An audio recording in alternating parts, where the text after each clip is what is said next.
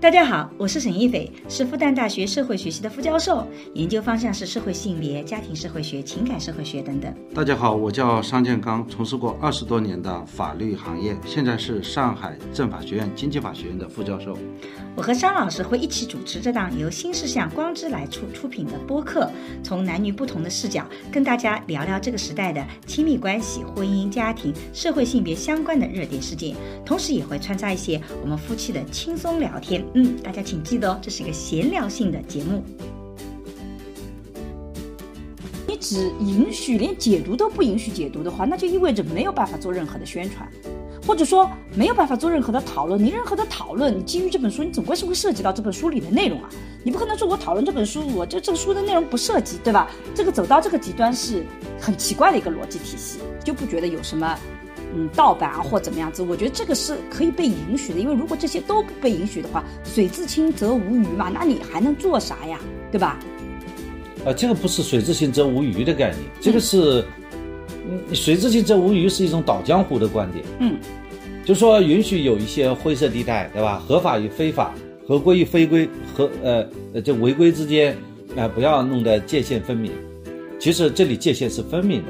这个里面这个一个片段的使用，它就是公众的权利。否则的话，你这个你这个产品进入到大众社会，对，就允许大众社会公众用这样的方式来对它进行使用。哦，这个概念这个很新。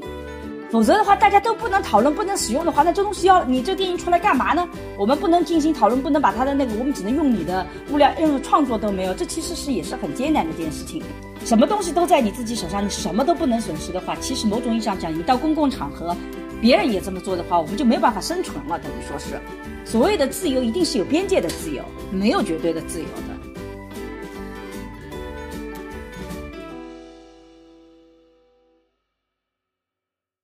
大家好，我是沈一斐。大家好，我还是商建刚。你还是商建刚什么？你曾经不是商建刚过吗？对，就是还是我今天聊天的播客嘉宾还是我商建刚。嗯，那我们播客嘉宾不都一直是你吗？真是的，绝大部分时候都是你啊。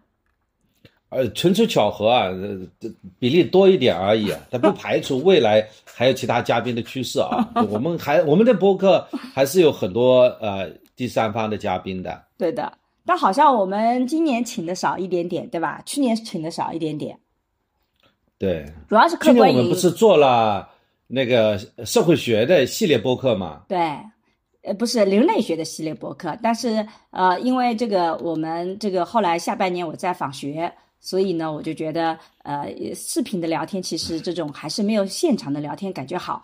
像我就跟桑老师，今天我们又回到了这个视频聊天的状态，对吧？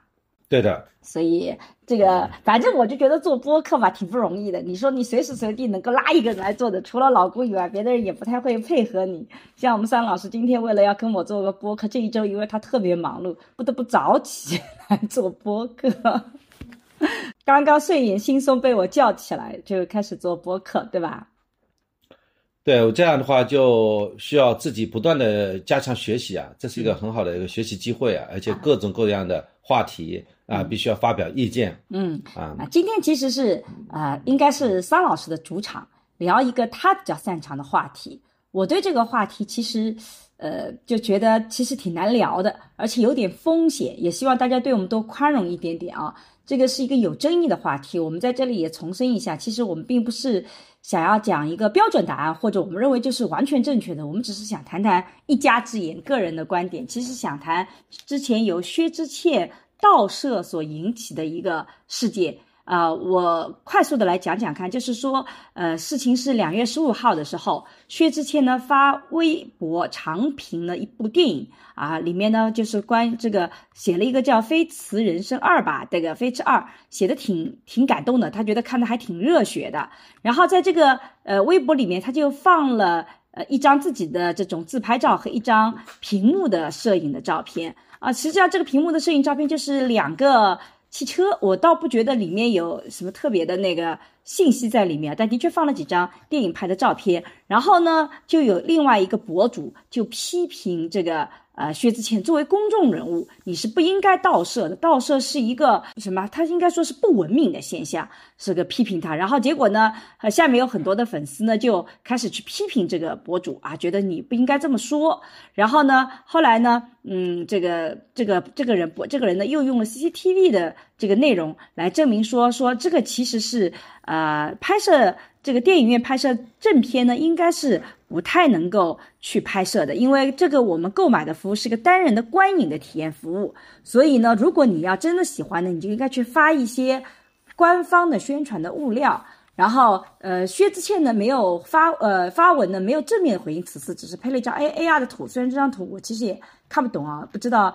呃，这个一个小孩子扛着猪肉是什么意思？反正好像我离这个世界有点远啊。然后呢，两个人就继续来来往往，博主呢继续解释道士的行为，说啊这个是有问题的，并且这个嗯他自己其实也拍过演唱会的视频。然后呢，他又解释了说啊有龙标的电影画面呢之后呢都属于盗摄。但是呢，有些是例外的，比如说 Taylor Swift 的演唱会啊，大家可以离开这位疯狂的拍这个摇动，然后可可能在形态上有些不同。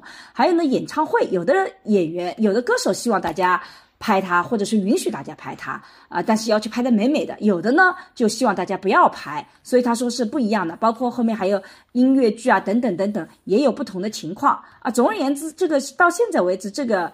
好像还在不断的争议中间，到底这个能不能够说，呃，盗摄就能不能在电影院里面拍片子，形成了一个呃非常大的争议。然后薛之谦呢之后呢也辅了一篇法律的文章，呃，有有人认为说法律上说，其实这个像中国政法大学传播法研究中心副主任朱伟表示，我国法律上没有盗摄这个概念，啊，这个嗯认为说这个不不是不是不属于什么所谓的侵权，然后呢。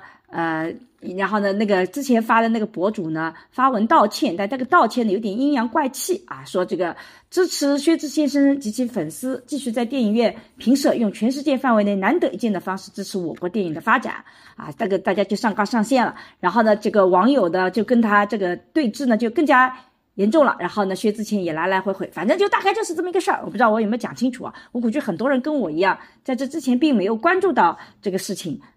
其实我自己，呃，之所以突然间觉得这个话题可以聊一聊，是因为我突然发现我对这个问题也是非常的不清楚的。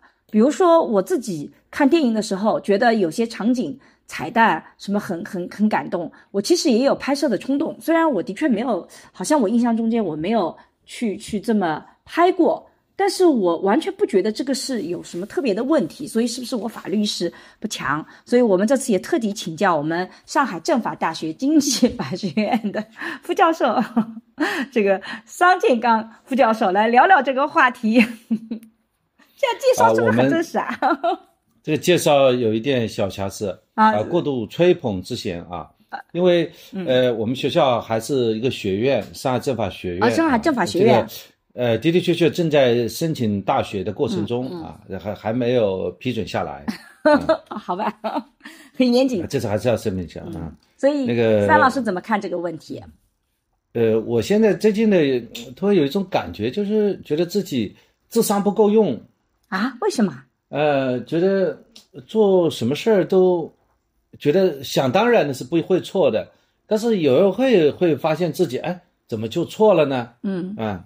呃，这这么多年啊，就是没有这样一种不自信，呃，就是被我给批评的，因为呃，主要是因为这个这这跟你没关系。三老师在美国开车，我做指挥，结果我把道路设置成自行车走的道路，然后指挥他，然后他就怎么都开不到，然后我还狂骂他，把他给抑郁的 emo 的不行。后来发现是我导航导错了，是我的问题吗？这很可能。没想着，在我的直直观感受里，没想的是这件事，是可能是，呃，就目前自己工作当中的一些事儿吧，就觉得怎么做就怎么错啊，好像我觉得我做事坚守两个基本的原则，第一个就是我是呃自己屁股是干净的，嗯。啊，我还是认为自己有有这种所谓的，就是说呃底线思维，就不不谋私利吧，嗯。啊，这我觉得。没有人，包括这些人对我的一些指责，没有人讲我会去谋取私利，嗯，是吧？第二呢，我就觉得我的目标还是需要担当，需要把事情做成。嗯但很多时候会感觉就是，或者很直接会有人会告诉我，他说这个事情如果不合规，那宁可不做。嗯啊，做不做成无所谓嗯啊，关键是要合规做。那么关键是什么叫合规呢？我自己也在研究合规，对，包括我也在呃讲数据合规的课。那什么叫合规？我给你举个例子啊，嗯呃，比方一张发票嗯的报销问题嗯啊，呃，我这张发票，呃，因为你你要去叫人家帮你去做事情、提供服务的话，嗯那你肯定是需要给人家谈价钱，对吧？嗯这个是把事事情做好的逻辑吧？嗯比方说，我用一块钱买了十块钱的东西，是不是一件很好事儿？嗯对吧？那么这个肯定是需要沟通的。嗯那么人家把它做完了以后，我们开始付，所以人家开了一、付了开了一张发票过来，一万块钱，这样是干了十万块钱的活。嗯那这个时候就面临问题了。那么好，一万块钱，那需要签合同嗯啊，要签合同，签完合同以后，合同全部流转好了再付，发现不行，这个需要还要上一个什么决策会议。对，就程序那么上决策上决策会的时候，就发现你合同已经签了，那不可能为你补，那么合同要重新签。那么就这样一笔事情啊，就是我感觉蛮消耗的。就是说你想做这些事情，但是你很多的精力都被消耗在这种特别小的一些无关紧要的事情里面，是吧？对，而且今天没空，明天再说。那所有的事情我都要审报报告审批。那你想想，如果按照报告审批的逻辑的话，那么也就是说，你怎么能够预见到这个一块钱要买十块钱东西呢？嗯第二，你合同签了，活没干完，你如果你把钱付出去，不是就会带来经营风险吗？对，对吧？好，你把活干完了再付钱，你又会变成是先斩后奏，对，我就觉得很很无语。智商不够啊。但但这种情况下，这种情况下，我的解决方式就是去吵一架，因为我遇到过非常类似的事情。比如说，我要做一个焦点小组，呃，要做访谈，我们一共要做六次。然后我们就把焦点小组的访谈的礼品一口气都买全了。然后呢，我们去报销的时候开了第一、第二次已经开完了。然后我们有一个接受礼品的焦点小组的访谈的名单。然后呢，这个报销的人就跟我讲说，因为你买的这个东西里面，你需要，比如说我们总共是六十个人，你只有这里面出现二十个人，所以你要六十个人全部齐了以后，你才能够来报销这笔钱。那我说，可是这等到我全部做完，可能就是大半年以后了。现在是二零二二年，现在我要二零二三年才能完成，这个就跨年度了，发票会不会有问题？他说到时候你打个报告就行了。然后我等到全部结束了，我真的去报的时候，他就不同意，就又换了一个操作人，就那个财务又换了一个。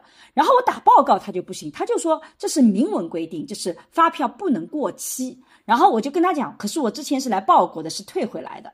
然后后来怎么解决法呢？就是要，就是他说你不合规，就是他已经不承认前面那个人说前面那个人说的，你找他去。但问题是财务退回来的时候，我们其实并不知道是哪个财务退回来，我们只知道被退回来。财务复旦的财务室有那么多的人，所以我就觉得啊，然后我就要去找领导重新去写说明，然后找各种的领导，然后去说明我这个事情真的是。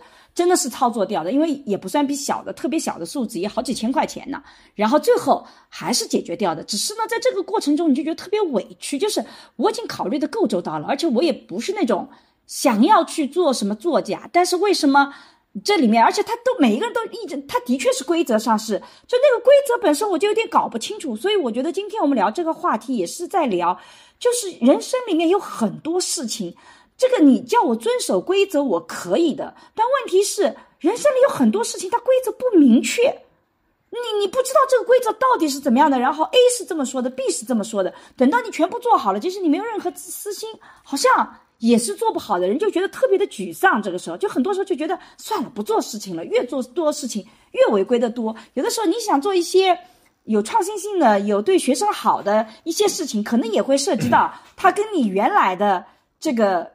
不不符吻合，比如说你有一个教学大纲上去了，结果你发现这一届的学生他们好像在理解这些地方有有吃力的地方，所以你想调整，你要调整，你可能又不合规了，所以我就觉得现在这种灰色的这种规律的地带，我们到底怎么处理？所以这个也是我对这件事情一个很大的困惑。桑老师，可能这不是不是智商不够的问题，是因为我们现在不得想要做一些事情的时候，会面对的这样一个问题啊。我相信很多朋友都有这样的感受。如果你有类似的感受，也可以举个例子，就是说你 不知道自己什么时候就变成不合规矩了，在评论里告诉我们，我们可以下次再聊聊看这种情况啊。嗯，对我们不是说在这里来呃吐槽谁啊啊呃这个毫无这样的意思啊。那么我们就就是说我们在这个呃生活当中啊，我们如果说呃这个规矩太多啊，现在呢呃很多人还说什么呃不合法还合规啊，就如果你规矩太多，那你实际上这个社会的活力啊，或者说人自身的想法就会产生一种消耗感。我不知道这种。就是消耗，就是说，好像这个事情，呃，仔细细思量下来，还是自己搞错了。嗯，自己对这些规则不熟悉，不熟悉，对的。啊，那么我我我我捋了一下，比方说，那你首先要打一个报告，嗯，说我经过招投标，嗯，选择了这家这个广告公司，嗯，啊，呃，需要采购这个服务。第二步，我再打个报告，说经过比价，嗯，它的价格最优，啊。嗯。然后，呃，这个呃签订合同。啊，嗯，那么这个呃再再付款，先付款再执行，嗯。啊，那么如果你付了款以后呢，这个钱呢，呃人家活没干完，嗯，那你不是又产生很大的问题嘛，对吧？就是总而言之，呃，我也没我也如果有有有经验的朋友可以分享一下啊，就类似于这样的事情怎么做啊？因为你是做这个事情啊，是一定是按照一种市场经济的逻辑来做事情的。嗯，但是呢，按照所有的规矩呢，它好像是你要，就说你每笔的开支，你是居每笔的钱的开销，那你是要有计划的，对吧？对。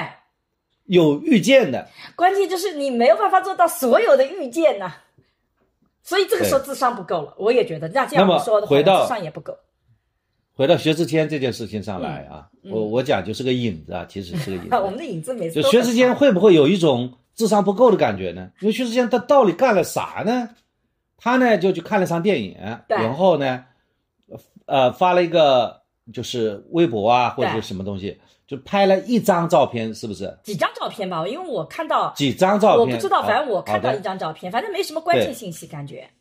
他也没有拍比较长的视频是吧？也没有拍 video 是吧？没有，就拍了个照片对吧？对。好，那么这个照片里面他有没有剧透呢？我觉得几张照片能剧透啥呀？再说了，这个片子一出来讲些啥，微博上不都全有吗？很多时候我们看部电视剧都不需要看，看看微博热搜不都知道了吗？对，就说他透露的内容和已经公开的内容是。小于的没有超过的，对吧？对的，是吧？所以我觉得看完这个事情后呢，我有两种感觉。嗯、第一种感觉很无厘头，对。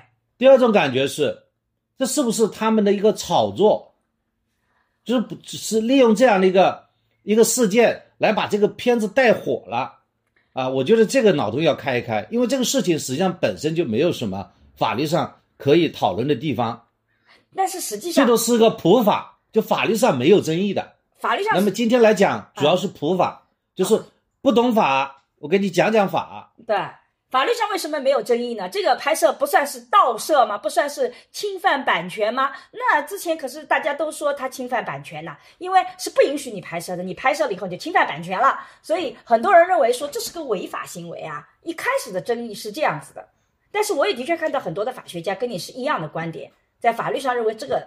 不算是侵犯版权，包括我们刚刚讲到的这个主任啊。那么接下来进入一个法律解读环节。好。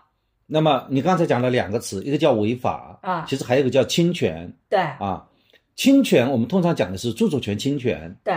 那么首先讨论是不是著作权上的侵权，然后讨论是不是违反所谓的法。对。违法的概念很大啊，比方说违反一些规矩。对。啊，违反一些行业惯例。啊。啊，违反一些合同，啊，就大家都叫违法。好不好？嗯，那么首先讲著作权是什么呢？嗯，著作权，呃，也叫版权嗯。啊。那么这个电影呢，它是电影作品呢，它是一个著作权，嗯，受著作权法保护啊。它是个电影，是个作品。那么你用这个呃这个作品当中的一个片段，嗯，对吧？你现在实际情况是，它电影比方说九十分钟长，嗯甚至更长，嗯，你其中呢是用了一个就是一个一张照片或者几张照片，嗯那么大家知道电影也是在胶片时代，它也是若干张那个影片啊，然后把它动起来，是吧？嗯。也就是说，它是这个作品当中的一个截面，嗯。把它啪截下来，嗯，那么这是电影作品。那么你用这个电影作品当的一个截面，是不是使用电影作品呢？嗯，显然不是，对，而且它啊因为这这个电影作品是完整的，著作权法保护的，你完整的用，嗯你肯定侵权，嗯啊。然后呢，第二种状态，你你知道有一些那个电影的那种，这个好好像你很喜欢有一个呃主播，他就把电影从头至尾讲解了，比方五分钟讲解这部电影。对对对，我以前也对这个很很好奇，因为我觉得这个算不算是一个侵权？因为他的确是五分钟把这个电影全讲了，而且的确影响到我可能看完这个东西我就不去看了，而且他的确用了里面的很多的镜头，这也是侵权的，法律也判了。法律判所以我。跟你讲的，刚才讲的，首先你完整的用侵权，第一个环节，啊第二个环节就是日常的五分钟啊。电影讲解，他把电影你看完以后，就是搞了一个缩略版嘛，就像写文章，他给你搞了个摘要，对。对吧？一个一个电影，他给你搞了一个摘要，而且呢，把关键的场景他还把它剪出来了，嗯。是吧？那么这个情况呢，那的的确确是侵权的，因为它商业替代了。就看嗯。对于你作为一个观众来讲，商业替代，嗯就是说你看了这五个五分钟，那你就不去电影院了，这不商业上就替代了嘛？就剥夺了那个啊、呃这个权利人呢，通过他电影来获取报酬、嗯获取利益的这种机会对，啊。那么这个事情，这个无可争议。好，接下来短视频，嗯就更短，嗯就是说，呃，我在呃把它弄成一分钟或三十秒的，那么这样呢，呃，我弄了很多，剪成一个个很多，我把它剪成很多。然后呢，因为在这种抖音啊这种状、这种一个短视频时代，因为它很多呢，把那种关键场景都有了，以后你看看也觉得挺有趣的，虽然不成体系，但是呢，每个细节都有。这种情况，你看到过吗？嗯，我觉得也也看到过，但我就不知道这个跟算不算侵权，我觉得这里就更模糊了。这个量比较大，对。就在抖音片上，它的在抖音片上，在某一部电影的每个小细节换量很大，这种情况呢，他也认为是侵权的。嗯。那么它表现出了一个呢，首首首先是大量，就平台上大量的。那么第二呢，就是有人把它虽然没有弄成五分钟，它弄成呃一分三十秒，但它还是起到了商业替代的作用，就是它还讲了里面对东西，因为因为量比较大，是。这样的话对那个呃权利人也造成很大的一个伤害，对知道吧？所以某一个人的行为，他不是，呃他虽然是剪成短视频，他是剪成若干个短视频，嗯比方说某一个博主，他把它剪成。呃呃，呃刚才的五分钟的场景肯定就是一个是一个长视频嘛，对一个中视频或者长视频。现在呢，他剪成二十个短视频，三十秒的，放在一样的这个他的都是话。那么实际上他的行为要叠加叠加计算啊。嗯呃，这是第三种状态嗯啊。接下来还有比比这更弱的嘛，就是现在这种状态，嗯对吧？他拍了四张照片，如果他假设他拍了四百张照片呢？嗯，四百张照片如果都有解读，他把故事就全部讲出来了，这就是一个商业的一个对他等于。说做了个 PPT，对把这个电影做成一个 PPT，对吧？那么这个也算是商业替代。好，再进一步讲，哎，但等等，我在这里打断你一下，我觉得这里面是不是会有一个很重要的前提假设，就是我们其实大概率是能判断这个人拍这些东西他的目的是什么。比如说，我拍一分钟的这个视频也好，我拍四百张也好，你大概率是能看得出来他想干嘛。比如说，我就是想要来剧透这个作品，那他显然就是导致了这个所谓的商业替代，对吧？导致了侵权。但是如果这个人拍四百张，全部是没有意义的，只是说拍了里面各种各样的场景，就觉得我就觉得这片子里面自然风光拍的特别好，他并没有说我要去有这个目的是要来剧透这个产品，或者是怎么怎么样子的。我觉得这个是可以被判断的。我有的时候不太能理解的是为什么大家不太能判断这件事情，因为这个事情很容易判断。比如说薛之谦，他拍这张照片，他显然没有任何想要说把这个片子剧透来替代大家不要进到电影院，或者来去有目的的侵犯他的知识产权，我有什么目的？他没有，明显他就是个宣传嘛。甚至我都不觉得你刚刚说脑洞大开是不是故意炒作？我觉得现在按照现在的流量，这个营销人员还没有那么厉害，它是一个偶然事件引发的炒作。我个人更觉得很可能。这个，因为薛之谦也说了，错过了首发仪式，也就是说，主办方是邀请他去参加的。然后呢，他因为错过了，所以因为做好朋友，那我就去看一看。然后呢，我看了以后的确觉得不错，我做过宣传，甚至我认为主办方这个知识产权本身它是允许的。就像有的人拿我的书，我允许他对我的有些的话进行传播，他把我里面一句金句拿出来传播，只要注明是我沈一斐说的。我觉得没有问题啊，这就是帮我在做宣传啊。但你不能把我的所有的书啊，这个一章节一章节的抛上去，那你明显出发点是不一样的。所以在这个里面，我觉得他的出发点很能判断啊。就法律这块的限度，因为它要很具象，可是出发点是可以判断的。法律是不是也会考虑这个出发点呢？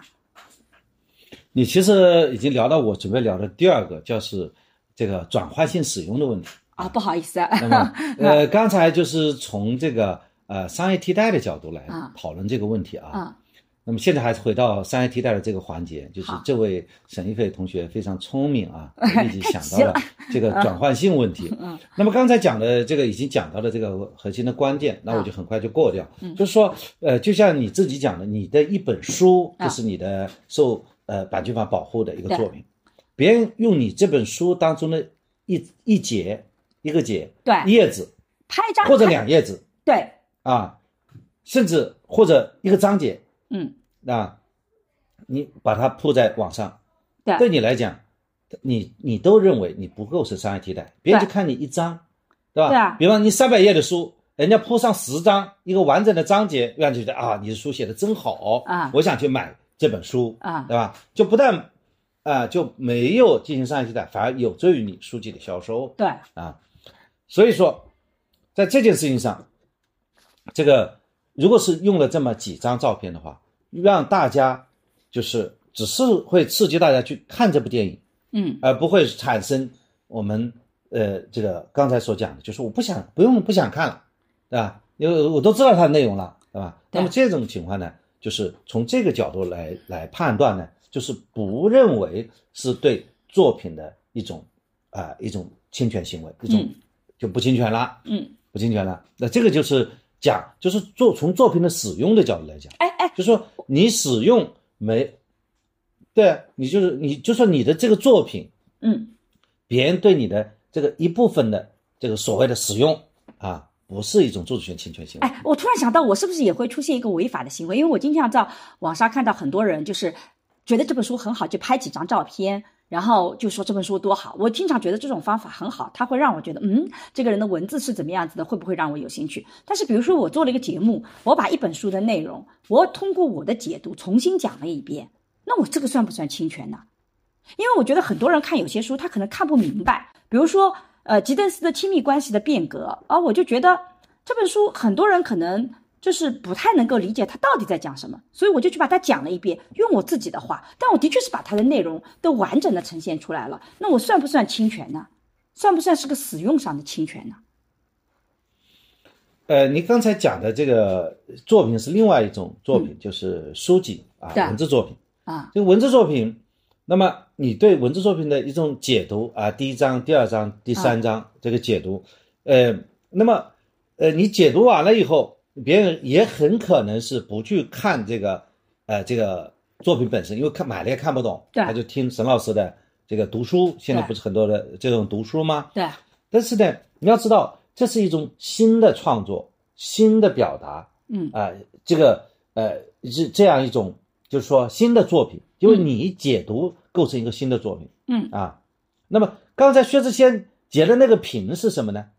他只是对其中的有一个。片段的一个复制，对，还不一样。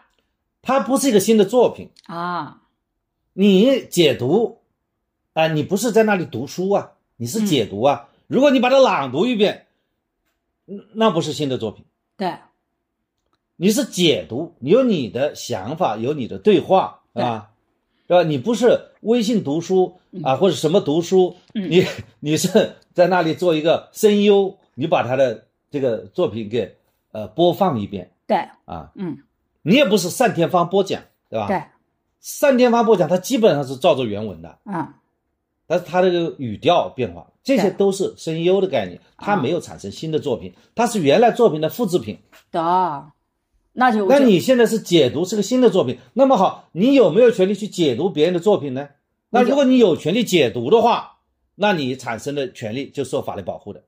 如果你没权利解读，或者说你解读人家的一张作品，都需要去获得作者的这个同意的话，那么这个这个就要看作者有没有这样的权，著作权法有没有赋予作者这样的权利。著作权法显然没有赋予作者这样的权利，就是说，著作权法在这个概念是要一定要停留到呃回到复制的这个概念，对，明复制。白。，复制啊，因为否则，如果你只允许连解读都不允许解读的话，那就意味着没有办法做任何的宣传，或者说没有办法做任何的讨论。你任何的讨论，你基于这本书，你总归是会涉及到这本书里的内容啊。你不可能说我讨论这本书，我这这个书的内容不涉及，对吧？这个走到这个极端是很奇怪的一个逻辑体系，是这个逻辑吧？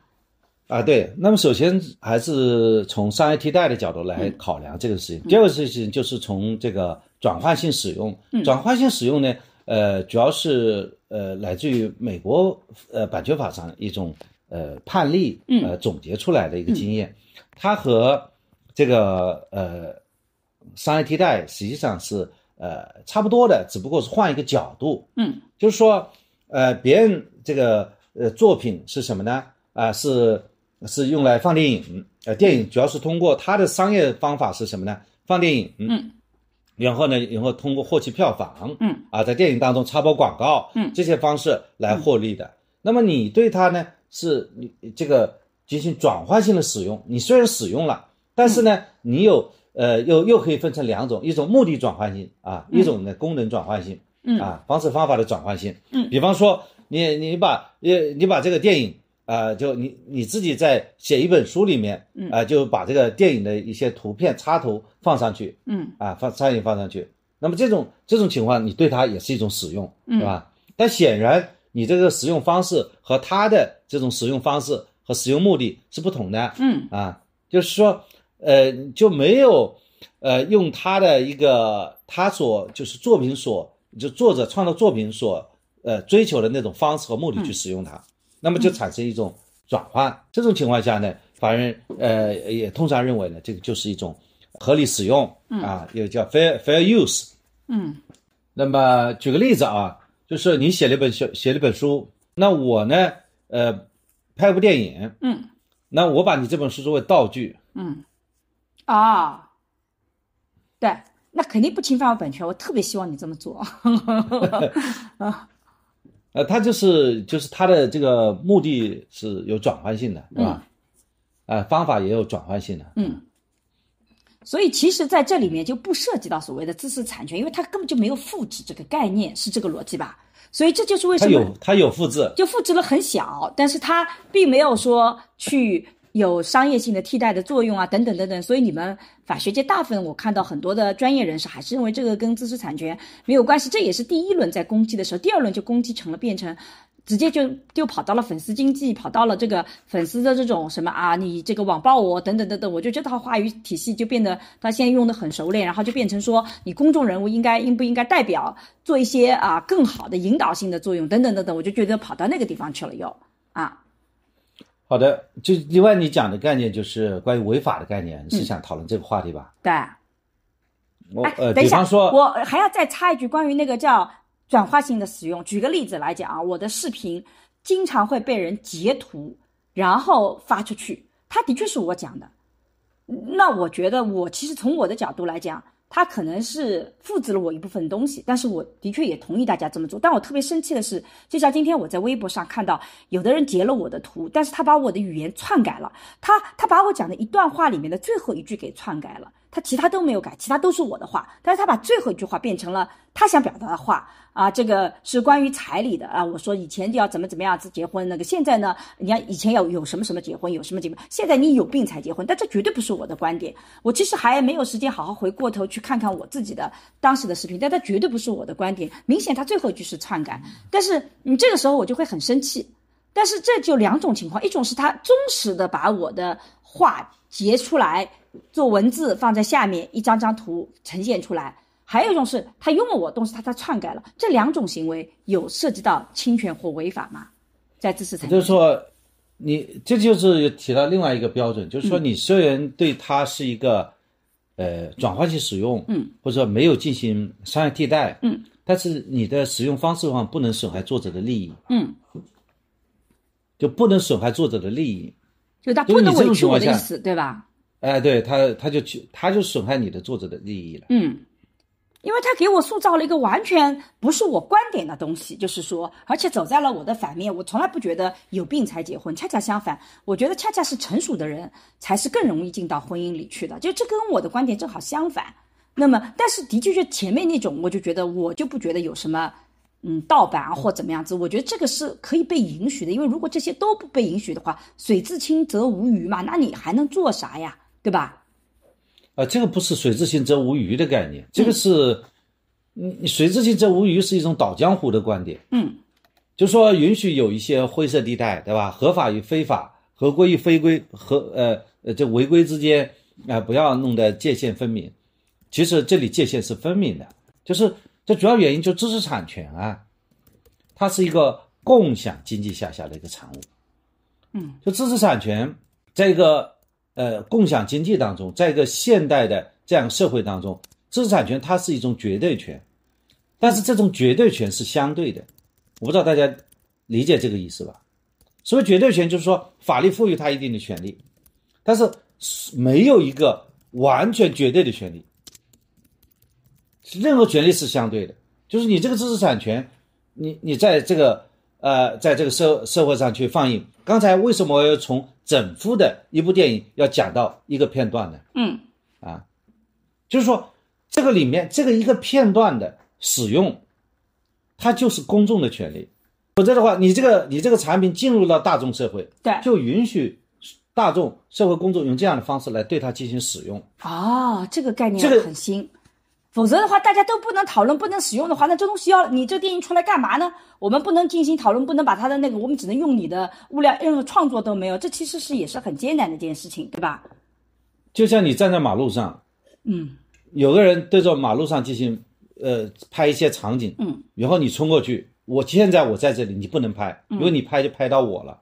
啊，这个就让我想起前一阵子很火的那个钢琴家拍到中国人那个事件，不过这个事件也是很争议很大的，咱们就不谈了。嗯。这些事情呢，嗯。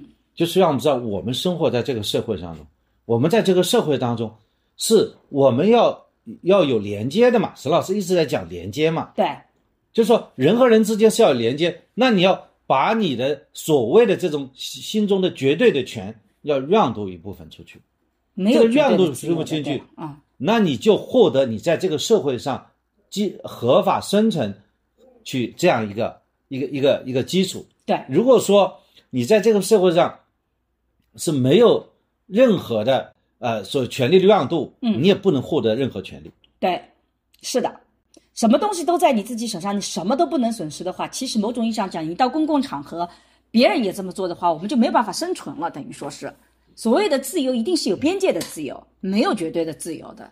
这一点，我觉得其实在社会学是一点争议都没有的。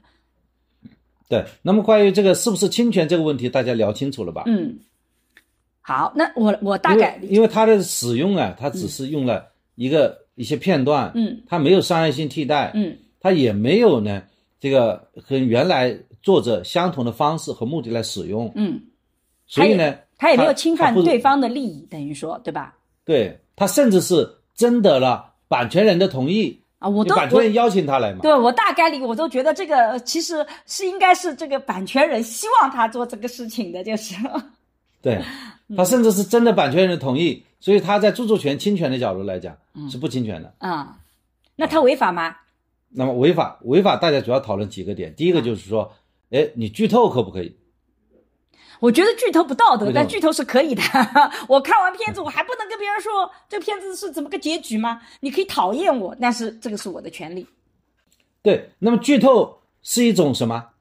是一种结果，是吧？剧透了，对是一种结果。那么用什么样的方式剧透，就决定他的后这个行为本身。你不是看他的结果，你要看他的方式嗯啊，方式方法嗯，比如说啊。比如说他发个发个微博嗯啊，就截截一张屏，对吧？啊。首先，它没有达到剧透的一种效果，啊。就哪怕这种剧透，它如果不去侵权的话，啊。我们好像是不能对它进行指责的，嗯。对吧？嗯。好，还有人说这里有一个呃合同层面上的协议层面上，嗯。呃，比方说讲了一个场景，比方说你看魔术嗯。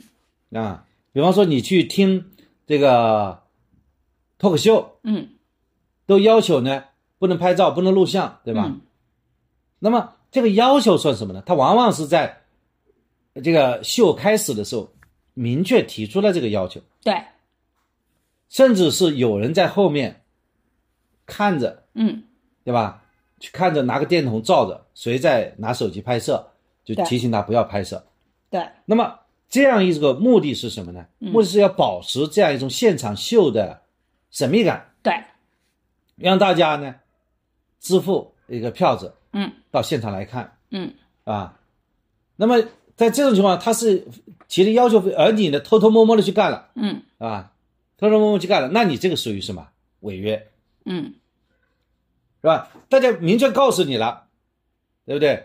啊，不要拍啊，绝大部分的话剧开。始的时候都会要提醒大家说，这个这个这本场演出这个不不允许摄像、摄影等等等等，然后中间还会有人巡视，所以我觉得像音乐剧啊、话剧啊，其实这个规则是明确的，就是有人不断的告诉你是不可以的，对吧？对的，好。啊那么假设有一天你去看音乐剧、话剧的时候，他没告诉你，他没说，那你是不是没说？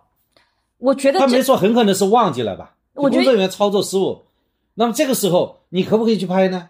我觉得这按照约定俗成你是不可以拍的，但是如果这个人是第一次看音乐剧，他完全不知道有这种规则，他拍了以后，你也顶多说他是，嗯，就是说，那就是不了解这个领域，他在这方面知识不够齐全。但是我觉得这种非常强的去人品的攻击，我觉得是没有必要的。我觉得如果你音乐剧你不希望别人拍，你最好自己有个声明，因为的确有些剧是允许你拍的呀。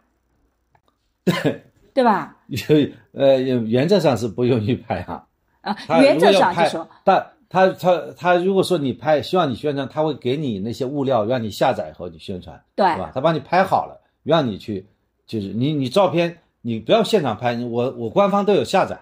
对，我们以前看过那个这个一个音乐剧，它就是告诉你，我们有一个提供网站，你如果想宣传的话，请用我们的照片。然后我就发现他拍的照片要比我们拍的照片好多了，的确是好好像更好一点。所以我就知道，就是他也会有这种说明。但是有的时候你知道吧？比如说有的时候你第一次去，这个谁都有这种从不成熟走向成熟的道路嘛。你第一次你完全不知道这个规则，你走进去了，然后你就违反规则了。但是你的确没有出于恶意的。我个人一直觉得对这种行为，大家稍微宽容一点点啊，没有必要那么的，即使他是公众人物，也稍微宽容一点。反正我是这么个想法的。啊，当然你会说，观众人物做了不好的示范，都被别人带坏了。但我特别不喜欢这种多米诺骨牌，他连你都没带坏，你以为还能带坏谁呀、呃当然了，公众人物有更高的注意义务，是吧？啊你公众人物，如果你就什么事儿不懂，那你肯定要问问身边的人嘛，对吧？那么，因为公众人物资源更多嘛，那我讲的第二种概念就是叫漠视的同意。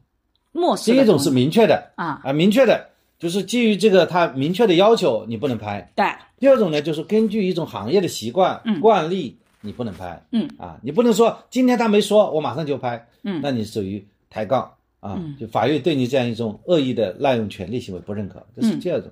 那么好，那么电影艺术，它是公开播放的这个艺术和我们现场秀的艺术，它是不同形式的。嗯现在就你今天看完，你下次不来看，我就没收入了。嗯电影它是不断的有拷贝的嗯啊，不断有拷贝的。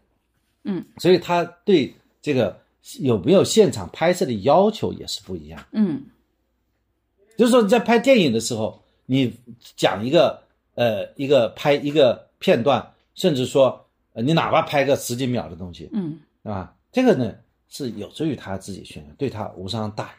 嗯无伤大雅啊。所以从这个呃我这个违法的角度来讲啊，嗯，它只是不允许什么呢？不允许你拿这个录像机啊，你把它基本上都把它给录录下来了。对的，啊，这个是不允许的。嗯。在电影院里啊，你录像嗯。是不允许，嗯。但是电影院里你拍一两张照片，没有没有刚才所达到的那种民事的不同意，嗯。以及漠视的不同意。嗯，对，所以总体上，桑老师认为这个其实不算个违法行为，是这样理解吧？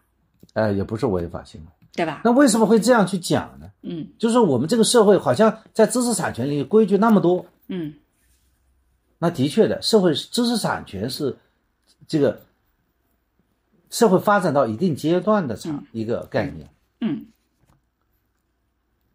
就是在市场经济当中一些概念。嗯所以针对不同的市场经济行为，它就有不同的规则，没有那种一刀切的规则。对。所以某种意义上讲，如果你太过一刀切、太过严苛，它就很难够有活跃的行为。就是如果你的规矩特别多，而且规矩不明确的话，反过来它其实特别影响经济活动。因为如果大家都不知道的话，比如说薛之谦这件事情，我其实能理解他为什么不用那个官方的素材，因为官方的素材他不会拿不到嘛，人家都邀请他首映礼了，他不会拿不到。他之所以拍一个现场的照片，其实是想要证明说我真的去看了，而不是说我是个托儿。因为作为公众人物，他有的时候也会面对其他的攻击，说你可能是个托儿，你是怎么怎么样的，所以呢，他要去证明自己，所以他拍了张现场的照片。所以我觉得这个背后的一个目的性啊，还是需要考虑的，而不是说完全是说呃你就是伪。但是这里面还有另外一个问题，就是我觉得大家觉得很生气的一点是说，我们在电影院里经常会遇到那种特别讨厌的人啊，不断的看手机，因为如果你前面有人看手机，他透出来蓝光，其实影响你的观感的，所以大家就会去觉得你其实拿出手机来拍。我们会联想到一系列的这个行为，就是你在电影院里看手机，这个行为影响到了我们的观影那个，所以它是一个不文明的现象。我们在网络上讨论的，可能到了下面半场，我们可能要讨论的是说，是不是这样不文明的现象是需要指出来的？这算不算不文明的现象？你说他自己在那里拍了张照片，算不算不文明啊？不，我的意思就是说，嗯、他只是可能只拍了一张，但也有的人他一直在拍，一直在拍。啊，就比如说你有一个你，因为人们现在在网络上为什么比较容易一个小事就扩大到很大，是因为你经常会带入自己的经验，你的这个经验常常是一些极端经验。比如说薛之谦可能在整场演出里面，他就拿出手机拍了四五张照片，然后把这四五张照片 PO 上去了，他可能也就几秒钟。但是你会带入的个场景是，你去看电影，前面有个人，他真的很讨厌，他一直在拍，一直在拍，然后他拿起手机拍，拿起手机拍，然后他不断有蓝光，他非常影响你的感官，所以你会特特别讨厌这样的人，所以你就会觉得这是一个不文明的现象。那么你薛之谦这样的行为出来以后，我其实联想到的是那些非常影响我的极端的事件，那我就觉得你这个是有问题的。我觉得这也是互联网上一个特别有意思的，或者说让我觉得有的时候非常值得去讨论的，就是那个边界和度在哪里。就老有人多米诺骨牌，比如说你讲了一个什么事情，他就说了小孩子听到了会怎么怎么样子。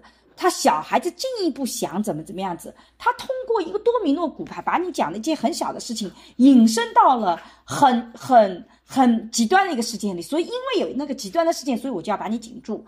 那这样子的话，没有一个事件就是说你往极端化走，它是好，极端化总总是不好的嘛。所以这个不文明现象里面，这个度在哪里？我们怎么能够既激活这种活跃的东西，但又又能够信守这种？所谓的不文明，我不知道法律跟这种文明之间是什么样一个关系。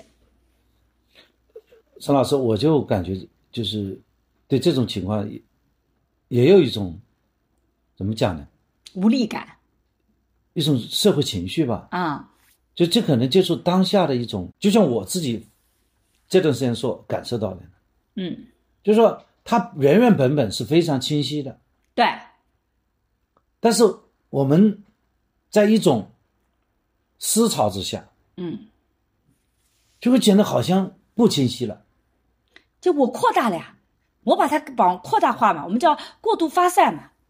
我一旦过度发散了以后，我肯定会有问题的，因为我在这个事情里面就看到了过度的发散，就是比如说，本来是确定的东西，你一直拿着手机拍摄，对的，本来你只拍了几张照片，我们讨论说到底是不是侵权，然后最后很多法学家出来说不算侵权，但我不能承认我错了呀，所以我们就继续引申，这是个不文明的现象。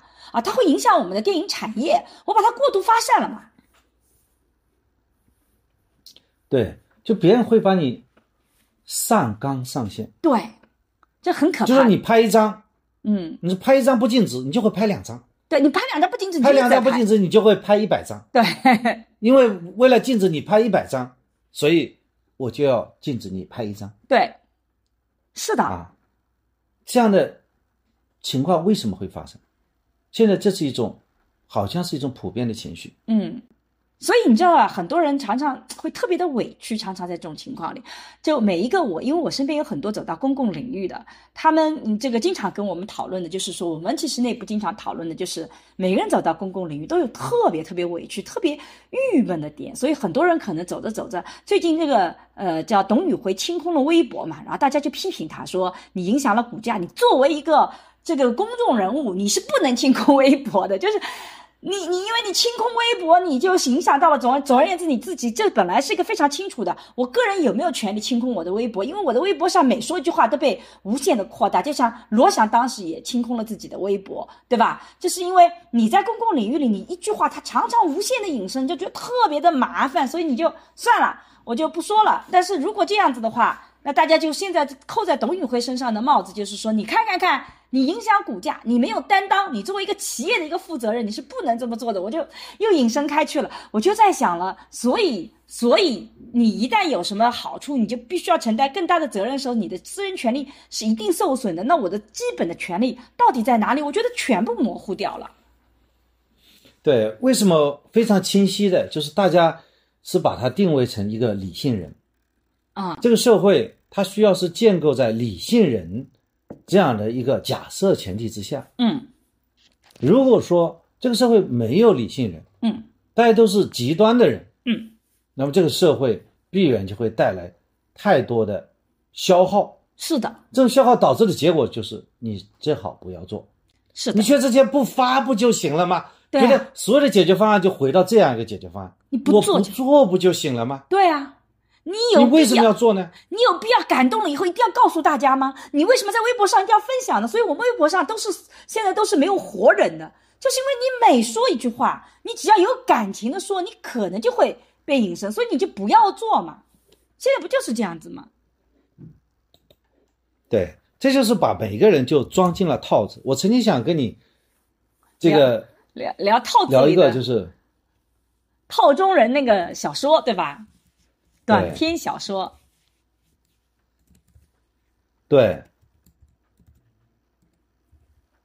为什么会这样？我现在慢慢也能够理解了。就所有人会告诉你，你不做就没一切的事儿。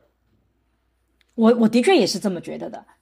我觉得不做其实是最安全的，但有的时候像我们俩性格，不就是忍不住还想做点事情嘛？就觉得为了社会的发展也好，为了自己的呃这个成就感也好，其实两者是相辅相成的。就你还觉得自己应该做些什么事情，否则你就有点愧对这么多年的教育，愧愧对这么多年你所学的东西，你还是想做些什么事情嘛？你觉得你的能力应该还是能够去帮到一些人的，但是你只要想做事儿，你就很容易做错嘛，不做你就不会错嘛。你学之前不发不就好了吗？你看了什么东西不要有感想不就好了吗？对不对？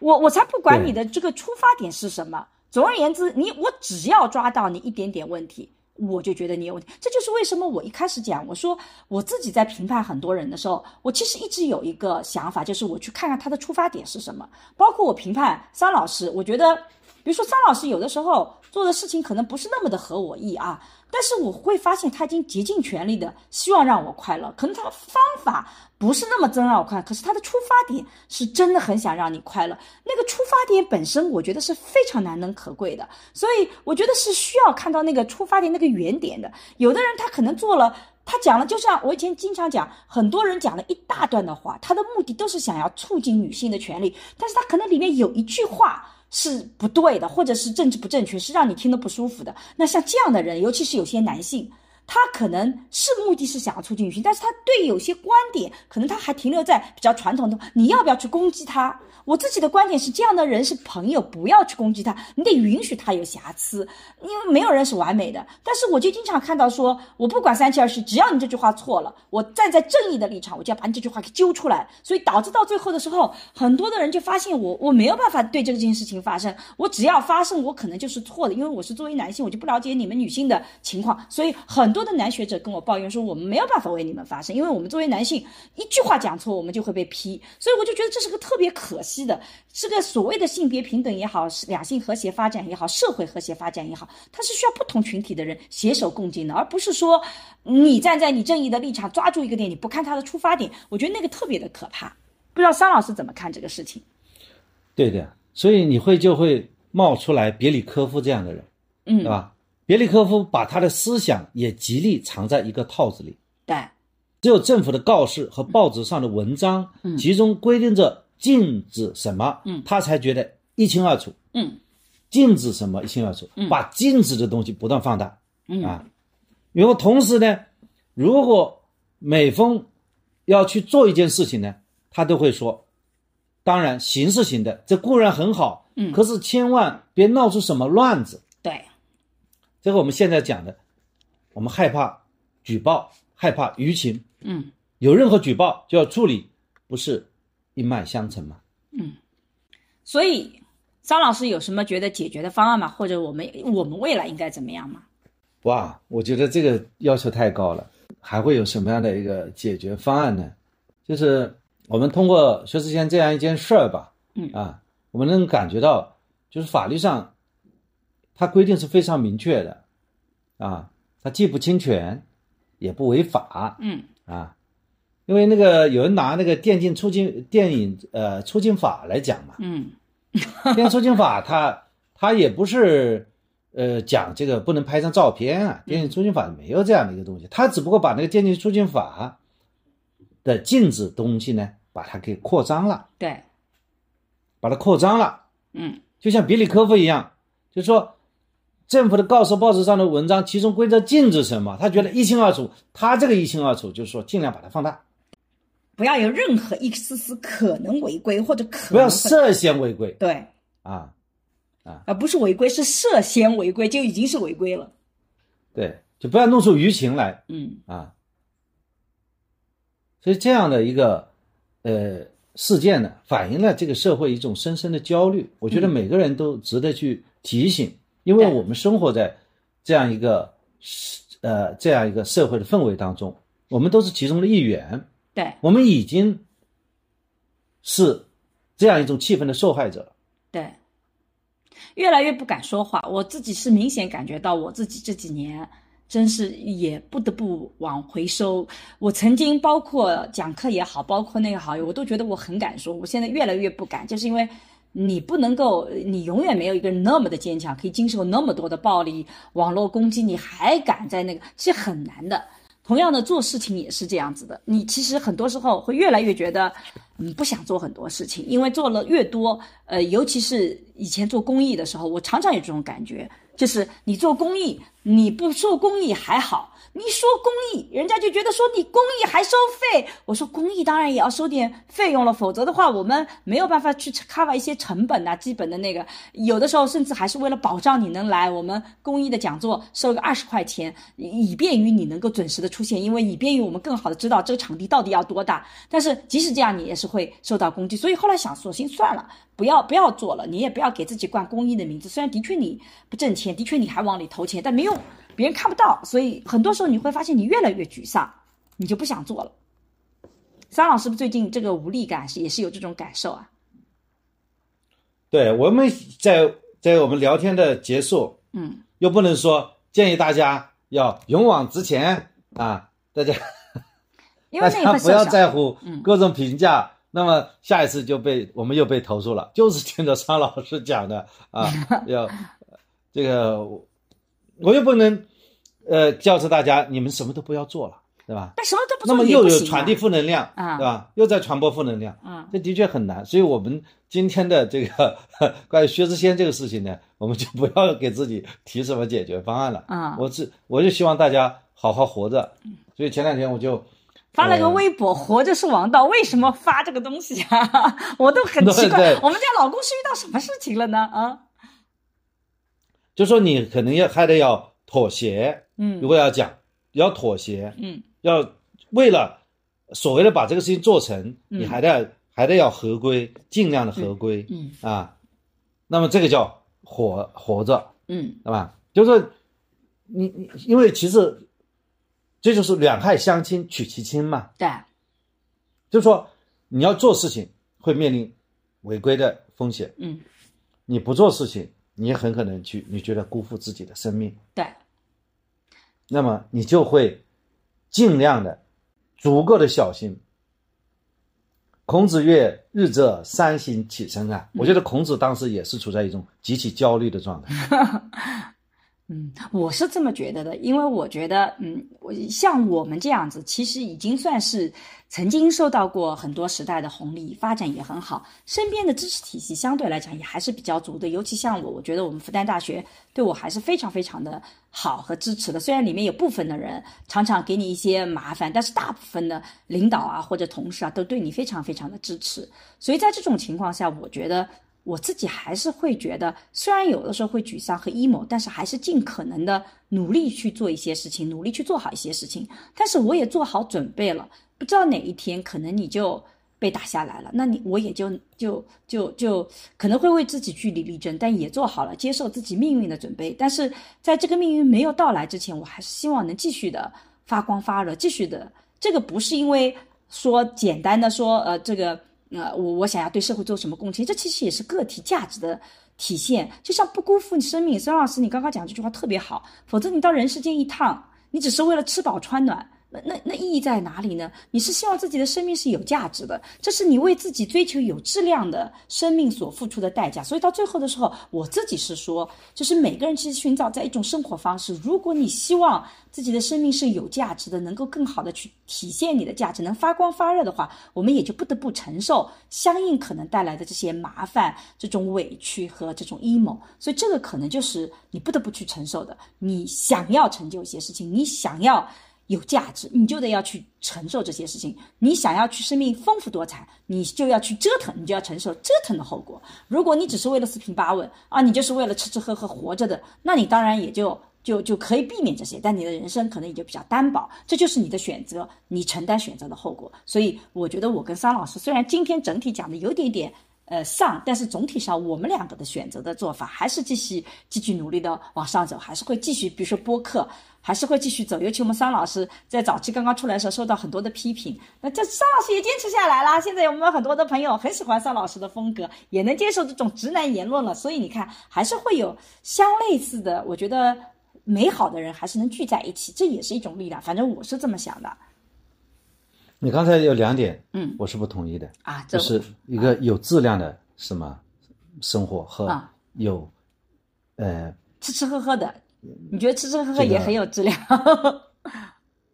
呃，有意义的人生嗯，呃，有这，我觉得其实我们更多的不是有质量，就是一直在经历着这么些事情，很可能，呃，躺平质量也很高啊，啊，但是，但我们为什么要还要去所谓的折腾呢？嗯这折腾并不是为了一种更好的生活，嗯折腾甚至也并不是认为说有质量的生活，嗯，这折腾的意义本身就在折腾。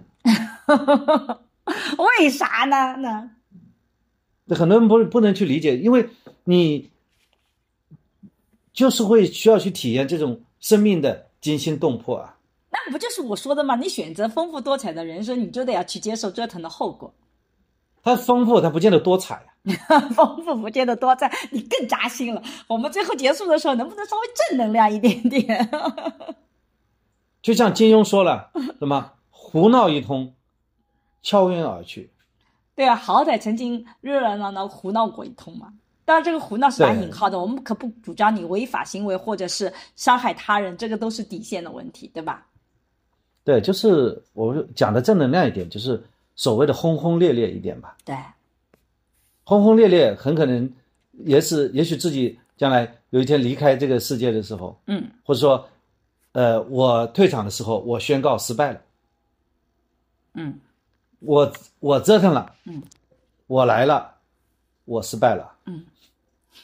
所以也是一这也可能也可能是一种生活方式。对，就像我这样的讲是不是特别的有正能量？我觉得我就在亲密关系里，我也是这种观点，因为我觉得有的时候爱过和一辈子没有爱过和爱过但是受伤了两种人生，你选择什么样的人生？我自己一直是选择爱过，情愿被受伤，因为我觉得一辈子没有被好好爱过，没有好好爱过人，好遗憾的一件事情哦。这就是为什么我经常去做亲密关系的讲座，希望大家去体验这种丰富性。就即使它是结果是失败的，但好歹中间是有丰富的感受，不见得多彩，但它的确丰富。所以我觉得那个对我来讲是有意义的，是吧？是的，嗯是的，所以最后我们还是说啊、呃我们我们非常认可薛之谦啊、这样的一个行为。我不觉得是认可是，我觉得是，就是说，我觉得我自己不太会这么做，但是我能理解他这么做的原因，并且我认为他并没有说可以上纲上线，大家需要对他进行攻击的，我觉得没必要。呃，提醒大家说，电影院里面不要经常拍摄影响他人观感，我觉得这是可以的。但是上升到说影响了中国的电影产业啊，这个这个是侵犯知识产权的，或者是那个，我觉得这个就是上纲上线了。就是我们可以不喜欢，但我们也没必要一定要去打击对方。我觉得这个是我的态度。我觉得电影里拍摄以不以影响他人为前提，对，但是我们的确看到那些不文明的拍摄行为，嗯但并不能我们就认为所有的拍摄行为就是不文明的。是的，是的，这个我同意。说明薛之谦他就是在工作人员旁边，他就拍一下，对他没有影响任何人啊。对那你不能说，因为薛之谦拍摄了，有可能其他人拍摄，其他人拍摄是不文明的，就倒过来推理，薛之谦就不文明了，是的，这个是很重要的逻辑。这谁跟谁呀？对，其他有人有这个不文明现象，你再去说他，对不对？而不是说把它引申到其他的那个，这个我非常同意啊。所以呢，我们还是要呼唤，就是这个社会啊如何的回归到嗯理性人社会，嗯，理性人假设，嗯是太需要的。是的，嗯。那最后的时候，差不多吧？桑老师最后的时候，桑老师总我我先讲一段，桑老师最后再总结一段吧。我在总结，我已经讲了那么多，一个这是今天你总结，你今天听完以后怎么样？啊那我总结吧。今天我觉得，嗯，张老师其实帮我们理清楚了，在薛之谦所谓的盗摄这个事件里面，首先是到底是不是侵犯了知识产权？他讲了这个叫什么商业转移，还有什么侵权？哎，我这个专业转换性使用转换转换，商转换性使用、商业替代等等的概念，然后也涉及到了说到底是不是这个侵权里面的核心是有没有完整的复制或者复制到什么程度，帮我们理清了，在这个里面的确是没有涉及到法律，也没有涉及到违反的行为，这是一块。然后我们也聊了，其实这个背后这个事件本身有社会的情绪在，有的时候可能我们真的我们人生里有很多这个不能说的东西，然后我们就在一些小事上说出来，但有的时候是可能攻击的人可能并不是真正应该说是去啊、他应该被那么的批评的一个事情，所所以可能要分开来看。然后我觉得商老师讲的特别重要的一点就是提到了，就是说有有的时候规则的模糊性，其实使得我们当要做一些创新或者想要做一些事情的时候，可能它反过来是非常局限我们的，所以我们不能用多米诺骨牌理论去推导，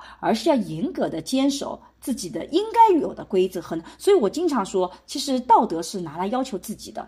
法律是要求别人的，现在很多人是拿法律要求自己，我又没违反了，这事情我怎么能不做呢？但我们对别人的要求是道德，你看这个事情你就没有做出表率，我觉得这个是应该反过来的。所以在这个过程中间，我们其实也理清了类似这样的困惑。好，张老师最后做些评论和回应吧。我们在学术里除了总结以外，还有一个评论和回应呢。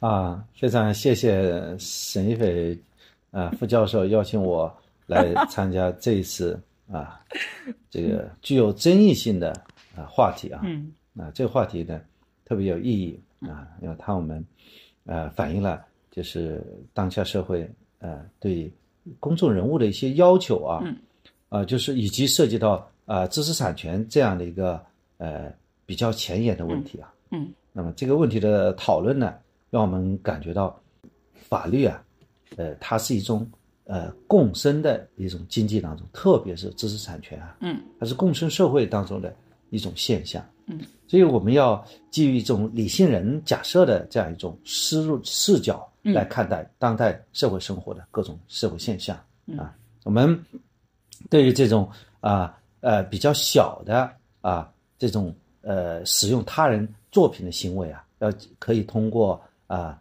呃替代性嗯测试啊，通过这样一个呃功能性的呃转换的判断呢，来寻找这些问题的答案。嗯，其实在中国的传统的呃文化当中，也会有一句话叫“官家不理小事”。嗯啊就是一件事情呃太小啊嗯，没有损害到对方的一些利益啊，那么我们就不把它当成一件法律上的这个事件来判断。嗯，所谓法律上的事件，它是呃国家的法律制度和市民社会和老百姓生活之间它的一个呃一个边界。嗯什么时候就上升到法律呢？嗯，不是什么事情都是法律。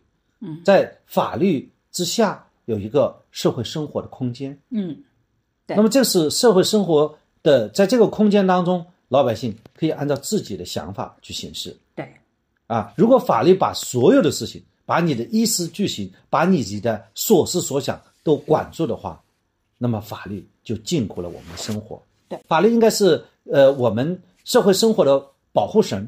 对，法律应该是给我们呃安居乐业啊，呃是我们的一个呃权利的保障。嗯，但是法律不应该成为限制我们生活、限制我们自由思想。法律不应该成为啊时时刻刻悬在我们脑门上的啊达摩克利斯剑。嗯这把剑可以比较高，对吧？